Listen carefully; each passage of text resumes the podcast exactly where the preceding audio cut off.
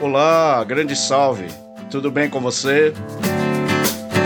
Sinta-se abraçado e desejo que a sua caminhada seja sempre de muita paz, harmonia e muita prosperidade. Esse podcast é realizado por Umbanda Encanto e meu nome é Gilson. E nas mídias sociais, Facebook e Instagram, você pode me encontrar com o nome Gilson Curimba. Acesse também o perfil e o canal no YouTube do Umbanda Encanto, um canal de canções da nossa amada Umbanda. Um detalhe Estou no Facebook, no meu terceiro perfil, Gilson Curimba 3. O 3 é representado por três is minúsculos. Nos localize lá e vamos nos tornar amigos. Eu sou um bandista e sempre acreditei ser importante conhecer cada vez mais sobre a Umbanda. E por isso estou aqui compartilhando com você um pouco do que aprendi nessa caminhada seja com a vasta literatura e cursos existentes atualmente, bem como na prática como Gano, médium de incorporação e cambono, ajudando e aprendendo conforme as necessidades do dia a dia do terreiro. Levo comigo uma máxima que diz: Umbanda é uma religião e, como religião, só pode fazer o bem. Mas bora lá para o assunto desse podcast onde falaremos sobre a história da Umbanda, uma religião 100% brasileira.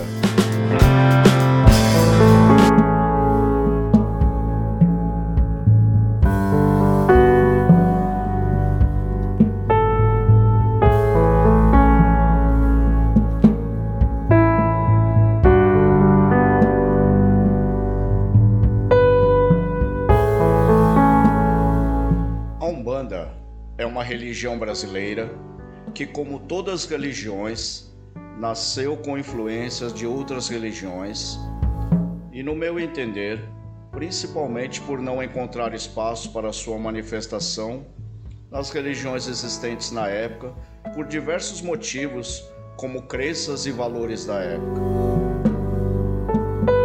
Em 15 de novembro de 1908, há mais de 100 anos, jovem chamado Zélio Fernandino de Moraes apresentou um comportamento estranho e, após ter sido examinado por um médico, este aconselhou a família a levá-lo a um padre.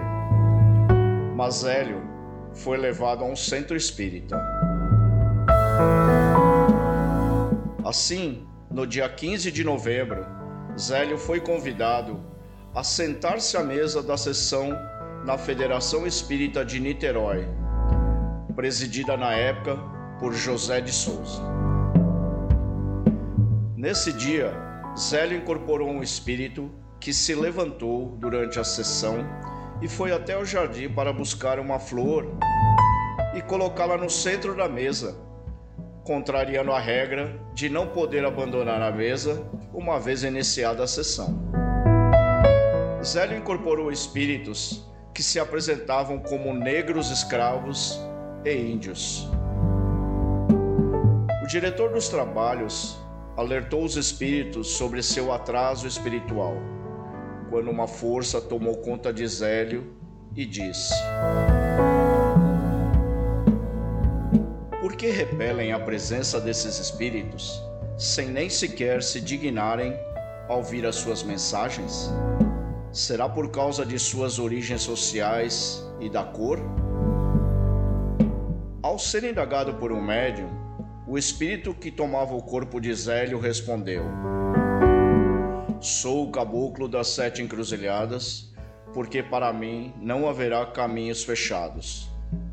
Em minha última existência física, Deus concedeu-me o privilégio de nascer como caboclo brasileiro se julgam atrasados esses espíritos dos negros e dos índios, devo dizer que amanhã estarei na casa deste aparelho para dar início a um culto em que esses negros e índios poderão dar as suas mensagens e assim cumprir a missão que o plano espiritual lhes confiou.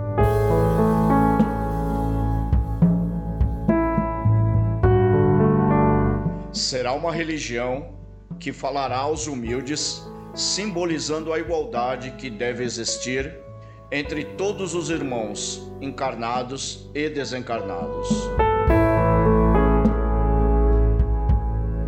No dia seguinte, em sua residência, Rua Floriano Peixoto, número 30, em Neves, São Gonçalo, Rio de Janeiro, nascia a Umbanda.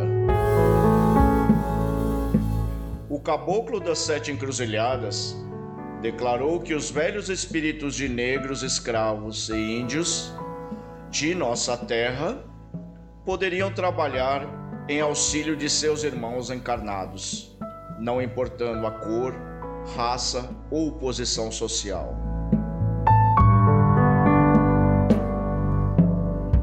Ainda nesse dia, fundou o primeiro terreiro de Umbanda chamado Tenda Espírita Nossa Senhora da Piedade. E assim nascia a Umbanda, que até hoje segue forte e firme no propósito de auxiliar e acolher você.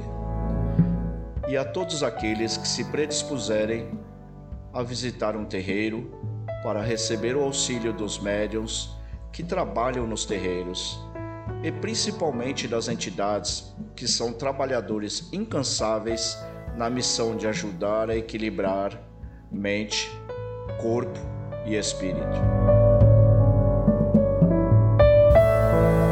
Esse foi um pequeno resumo da história da Umbanda e vamos encerrar esse podcast com o hino da Umbanda. E convido você a entoar essa canção, onde a letra reflete muito sobre a Umbanda. Mas antes da canção, aproveito para informar que se você gosta das canções da nossa Umbanda, no YouTube temos o canal Umbanda Encanto, que atualmente conta com um acervo de mais de 200 canções da nossa amada Umbanda. Todos os vídeos dos pontos possuem as letras das canções e estão organizadas por playlist de todos os nossos orixás e das linhas espirituais, como nosso Pai Ogum, nossa Mãe Oxum, nossa Mãe Amanjá, nossos amados pretos velhos e caboclos, e tantos outros, para facilitar a você encontrar a canção que procura. Vai lá, se inscreva, conheça o canal. Um grande salve a você, a todas as suas forças e espero nos encontrarmos num próximo episódio ou quem sabe até mesmo num terreiro.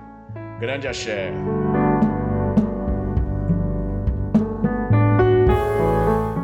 Umbanda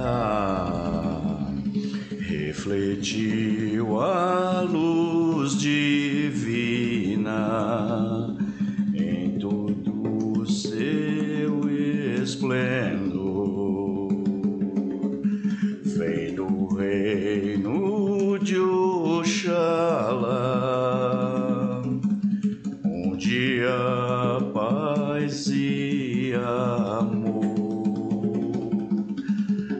luz que refletiu na terra, luz que refletiu no mar,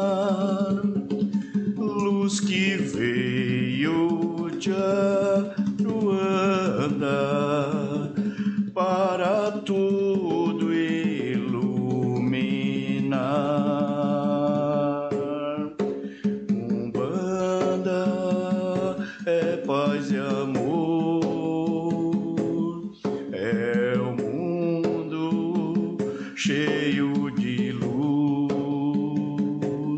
é a força que nos dá vida. E a grandeza nos conduz. Avante, filhos de fé, como a nossa